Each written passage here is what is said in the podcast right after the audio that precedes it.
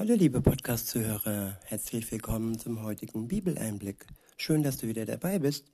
Heute habe ich ein Kapitel aus dem Buch Jeremia. Es ist das Kapitel 17 und ich verwende die Übersetzung Neues Leben. Der erste Abschnitt ist überschrieben mit Judas Sünde und Strafe. Ab Vers 1 steht, der Herr spricht, die Sünde meines Volkes ist mit diamantenen, mit diamantenem Griffel in ihre Herzen und mit eisernem Meisel in die Hörner ihrer Altäre eingeritzt.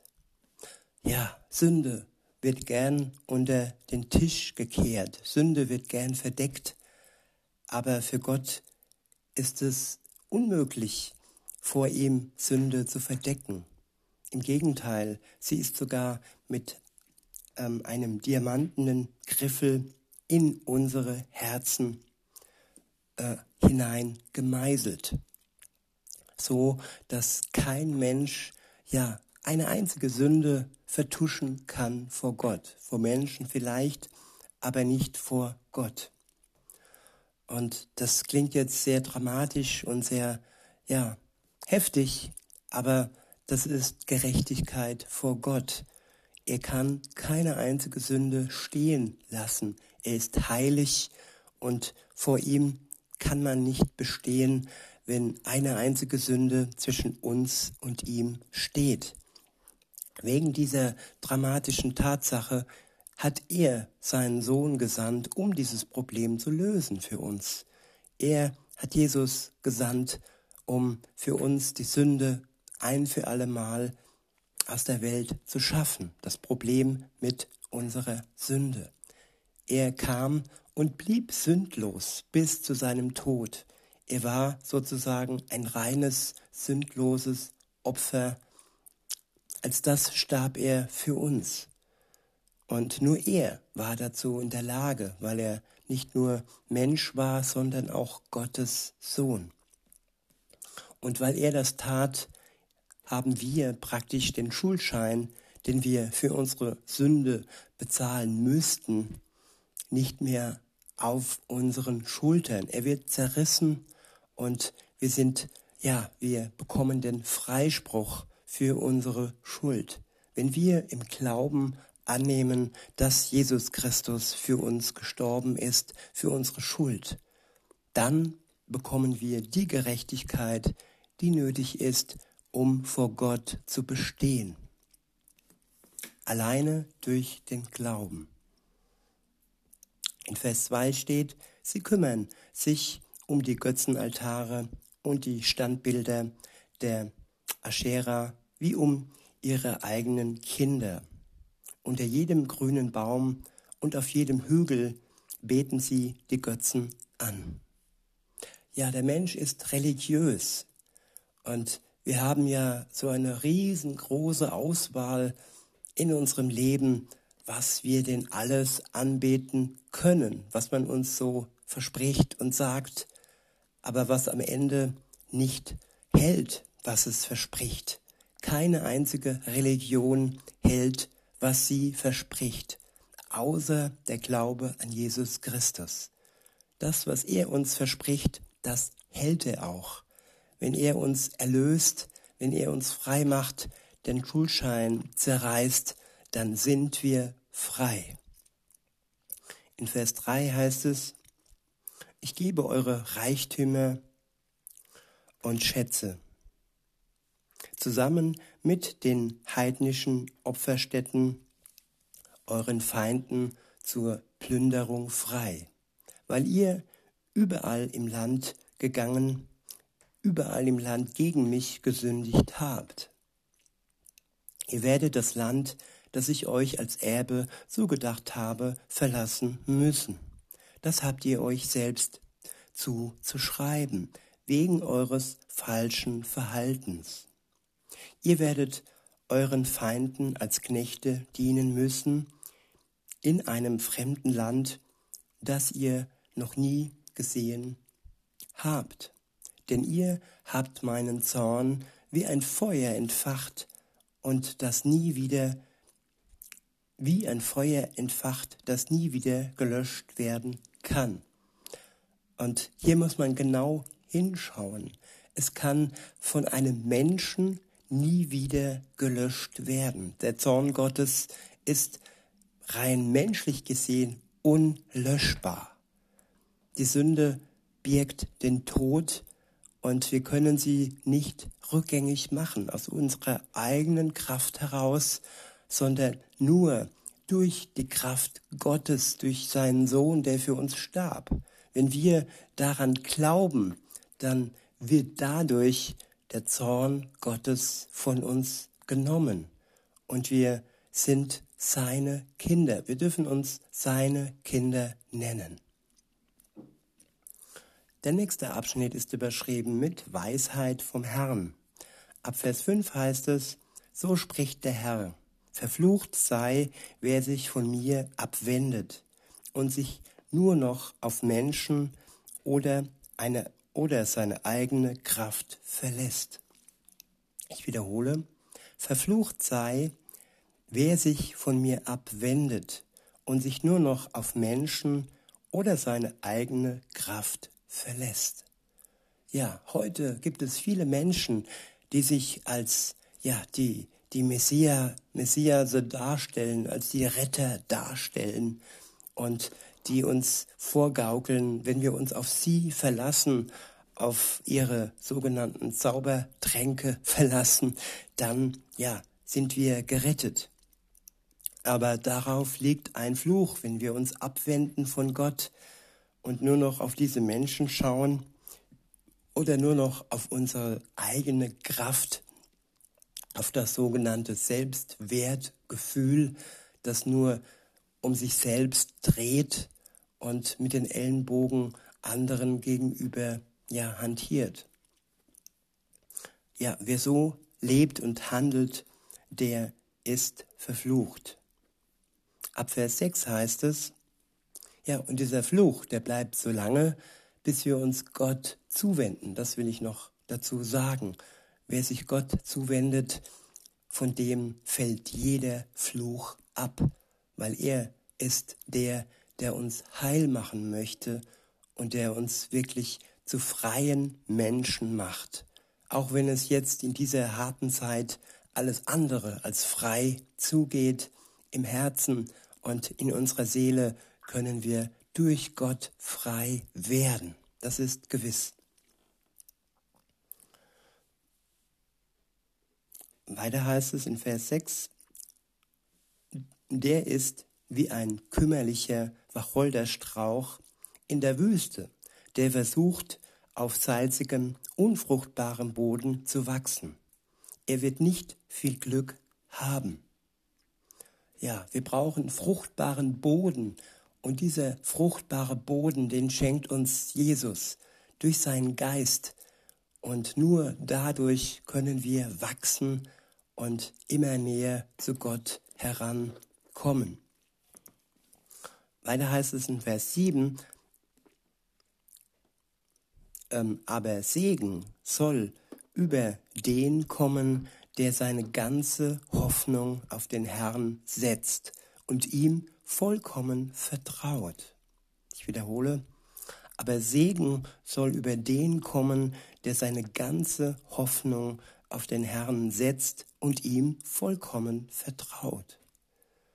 Unsere ganze Hoffnung, nicht aufgesplittet, dem ein bisschen Vertrauen, dem ein bisschen Vertrauen, unsere Hoffnung in diese Spritze setzen, unsere Hoffnung darauf setzen. Nein, wir sollen unsere ganze Hoffnung auf den Herrn setzen und ihm alleine vollkommen vertrauen. In Vers 8 heißt es, dieser Mann ist wie ein Baum, der am Ufer gepflanzt ist. Seine Wurzeln sind tief im Bachbett verankert. Selbst in glühender Hitze und monatelanger Trockenheit bleiben seine Blätter grün.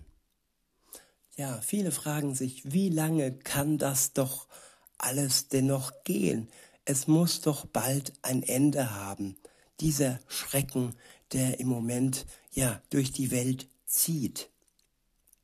Aber es ist nicht die Frage, wie lang kann es gehen. Es ist eher die Frage, ja, wie sehr bin ich verwurzelt, tief im Bachbett Gottes und wie sehr äh, kann ich der Hitze dieser Welt standhalten und die Trockenheit aushalten und meine Blätter meines Lebens grün halten. Das kann ich nur, wenn ich eng mit dem Weinstock verwurzelt bin, mit Gott selbst.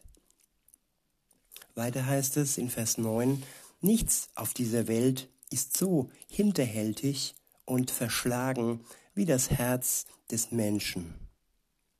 Wer kann es durchschauen? Nur ich, der Herr, kann es. Ich prüfe jeden Menschen bis in sein tiefstes Innerstes hinein. Ich werde jedem das geben, was er für seine Taten verdient. Ich wiederhole, wer kann es durchschauen? Nur ich, der Herr, kann es. Ich prüfe jeden Menschen bis in sein tiefstes Innerstes hinein. Ich werde jedem das geben, was er für seine Taten verdient. Ja, Gott können wir nichts vormachen. Er schaut in ganz tief schaut er hinein in unser Innerstes. Es gibt keinen Bereich, der ihm verborgen bleibt. Und auch nicht bei denen, die Böses in dieser Welt tun. Auch sie werden für ihre Taten das bekommen, was sie verdienen. Das ist Gerechtigkeit. Und diese Gerechtigkeit wird Gott schaffen, wenn Jesus wiederkommt, um zu richten die Lebenden und die Toten. Der nächste Abschnitt ist überschrieben mit Jeremias Vertrauen zum Herrn. In Vers 11 steht, wer Reichtum erwirbt, indem er lügt und betrügt, ist wie ein Rebhuhn, das Eier ausbrütet, die es nicht gelegt hat. Mitten im Leben wird er seine Schätze wieder verlieren. Und am Ende steht er da wie ein Narr. Ich wiederhole, wer Reichtum erwirbt, indem er lügt und betrügt, ist wie ein Rebhuhn, das Eier ausbrütet, die es nicht gelegt hat. Mitten im Leben wird er seine Schätze wieder verlieren und am Ende steht er da wie ein Narr. Ja, all die Machthaber, die böse Spiele treiben auf Kosten unserer Gesundheit, die werden am Ende dastehen wie ein Narr. In Vers 12 steht, der Ort unseres Tempels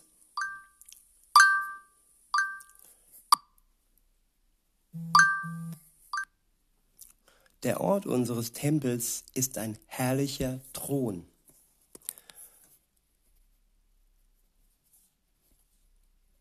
Sorry. Der Ort unseres Tempels ist ein herrlicher Thron. Er ist über alle Welt erhöht, von Anfang an. Herr, du bist die Hoffnung Israels.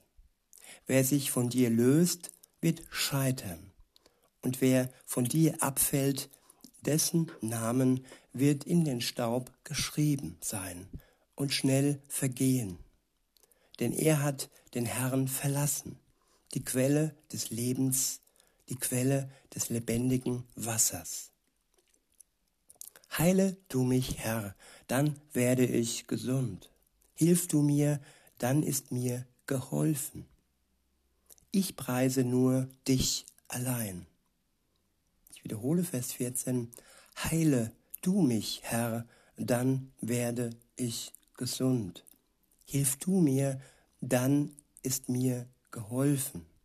Ich preise nur dich allein. Gott ist unser Arzt und er versorgt uns und er macht uns gesund. Und wenn er uns hilft, dann ist uns geholfen. Wer ihm vertraut, wird nicht enttäuscht werden. In Vers 15 heißt es, die Menschen lachen mich aus und sagen, was ist nun mit dieser Botschaft des Herrn, von der du immer redest? Das angekündigte Unheil trifft doch gar nicht ein. Herr, ich habe die Aufgabe, die du mir aufgetragen hast, treu erfüllt. Ich war der Hirte deines Volkes, wie du es gefordert hast. Du weißt, dass ich nie wollte, dass Unheil über sie hereinbricht. Du kennst jedes Wort, das über meine Lippen gekommen ist. Nimm mir nicht jegliche Hoffnung. Zu dir will ich doch fliehen, wenn Unglück über mich kommt. Bring Schande und Schrecken über alle, die mich verfolgen, aber nicht über mich. Lass über sie den Tag des Unheils hereinbrechen und zerschlage sie mit doppelter Vernichtung. Ja, Gott schützt uns. All die Feinde, all die, die uns verfolgen, die uns an den Kragen wollen, die unser Leben stehlen wollen, die uns töten wollen, all die wird Gott am Ende richten und schlagen. Weiter heißt es, da befahl mir der Herr, stell dich in die Stadttore von Jerusalem, zuerst in das Tor, durch das die Könige ein- und ausziehen, danach auch in alle anderen Tore. Sagt dem Volk, hört, was der Herr euch zu sagen hat, ihr Könige Judas, du Volk von Juda und alle Einwohner Jerusalems, die ihr durch diese Tore geht. Der Herr spricht, wenn ihr am Leben bleiben wollt, müsst ihr damit aufhören, am Sabbat Lasten zu tragen und Waren durch die Tore nach Jerusalem hinein zu bringen. Tragt am Sabbat auch nichts aus euren Häusern hinaus. Der Sabbat soll ein heiliger Tag für euch sein. Lasst deshalb an diesem Tag alle Arbeit ruhen. Das habe ich schon euren Vorfahren befohlen. Aber sie haben nicht gehorcht und wollen nicht auf mich hören. Sie weigerten sich eigen, eigensinnig meine Warnung anzunehmen. Hinter diesem Gebot steht etwas Gutes. Das Verbot ist nicht etwas, was uns schadet. Gott wünscht uns Ruhe, Ruhe und einen Tag, den wir heiligen, ihm zur Ehre und auch unserer Genesung zur Ehre. Denn wenn wir Tag ein, Tag aus keine Ruhe finden vor Gott, dann werden wir Schaden erlangen. Aus diesem Grund gibt es dieses Gebot und es ist ein gutes Gebot für uns. Weiter heißt es, hört aber, hört aber ihr doch jetzt auf mich.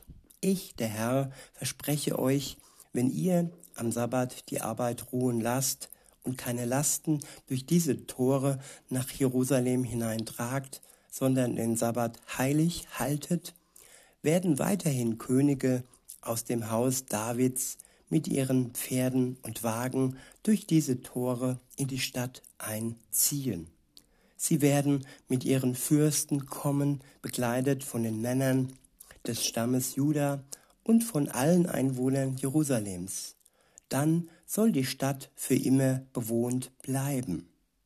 Und aus dem ganzen Hinterland von Jerusalem, aus den Städten Juda und dem Land Benjamin, aus den westlichen Ausläufern der Berge, aus dem Hügelland und aus dem Negev werden die Menschen hierher zum Tempel kommen. Sie werden ihre Opfer vor dem Herrn bringen, Brandopfer und Schlachtopfer, Speiseopfer, Dankopfer und Weihrauch. Wenn ihr aber nicht auf mich hört und euch am Sabbat genauso verhaltet wie an jedem anderen Tag, wenn ihr am Sabbat Lasten tragt und Waren durch die Tore nach Jerusalem bringt, dann werde ich Feuer an diese Tore legen. Dieses Feuer wird die Paläste Jerusalems vollständig niederbrennen, und keiner wie die rasenden Flammen löschen können. Ja, wer auf Gott vertraut, wer ihm gehorcht und wer seine Gebote ernst nimmt und sie als Liebesgebote ansieht, nicht als Verbote und als Hindernisse für ein gutes Leben, sondern als Richtschnur für ein gutes Leben, dem wird es gut gehen und dem, den wird er schützen. In diesem Sinne wünsche ich euch noch einen schönen Tag und sage bis denne.